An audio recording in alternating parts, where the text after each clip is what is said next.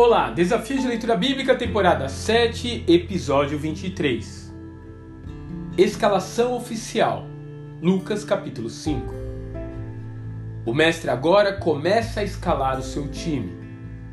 Ele não está apenas procurando companhia para suas cruzadas evangelísticas ou pessoas que aplaudam seus milagres.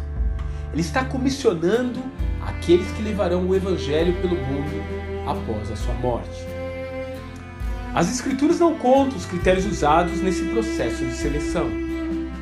Sabemos sim que Jesus subiu ao monte e buscou orientação divina para essa importante tarefa. Após isso, escolheu os doze que formariam a sua equipe, inclusive Judas Iscariotes. João e André vieram por indicação de João Batista. Natanael precisou ser convencido pelo próprio líder de que valia a pena seguir o Nazareno. Levi, que era um coletor de impostos, atendeu prontamente o chamado, fechando seu negócio e convidando Cristo para jantar em sua casa. Finalmente temos Pedro. Ele aparece junto com os outros em alguns momentos, mas parece que ainda não estava convencido sobre seguir Jesus. Ele precisava de um chamado especial. A noite havia sido cansativa Pedro passara a noite em claro, pescando sem resultado. Estava apenas limpando as redes e se preparando para tomar o rumo de casa de mãos vazias. De repente, o mestre passa por ali e pede emprestado seu barco a fim de usar o mar como um anfiteatro. Terminando sua pregação, ele sugere que os pescadores voltem a jogar as redes.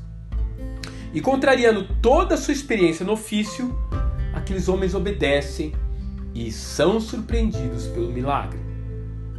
Pedro então faz um pedido inusitado: Afasta-se de mim, Senhor, pois eu sou pecador. Ele sentiu a sua miséria humana diante da santidade do ungido de Deus. Percebeu-se como um mendigo na corte do rei e temeu permanecer junto a Jesus. Ele sentiu o mesmo que Isaías, Ezequiel, Daniel sentiram no passado. A consciência de ser um pecador completamente necessitado da graça divina. Aliás, essa é uma condição sine qua non para quem deseja seguir a Cristo. Perceber que suas obras são más e reconhecer a sua necessidade de um Salvador. Jesus, citando Pedro e vendo que ele estava no ponto para iniciar a sua jornada, faz-lhe uma proposta que mudará o rumo de sua vida para sempre. Siga-me e eu farei pescador de homens. Mateus capítulo 4, verso 19.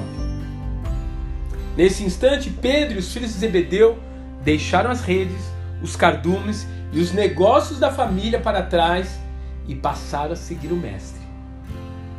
Afinal de contas, o Senhor já havia fisgado o maior peixe daquele dia. Que Deus te abençoe e até amanhã.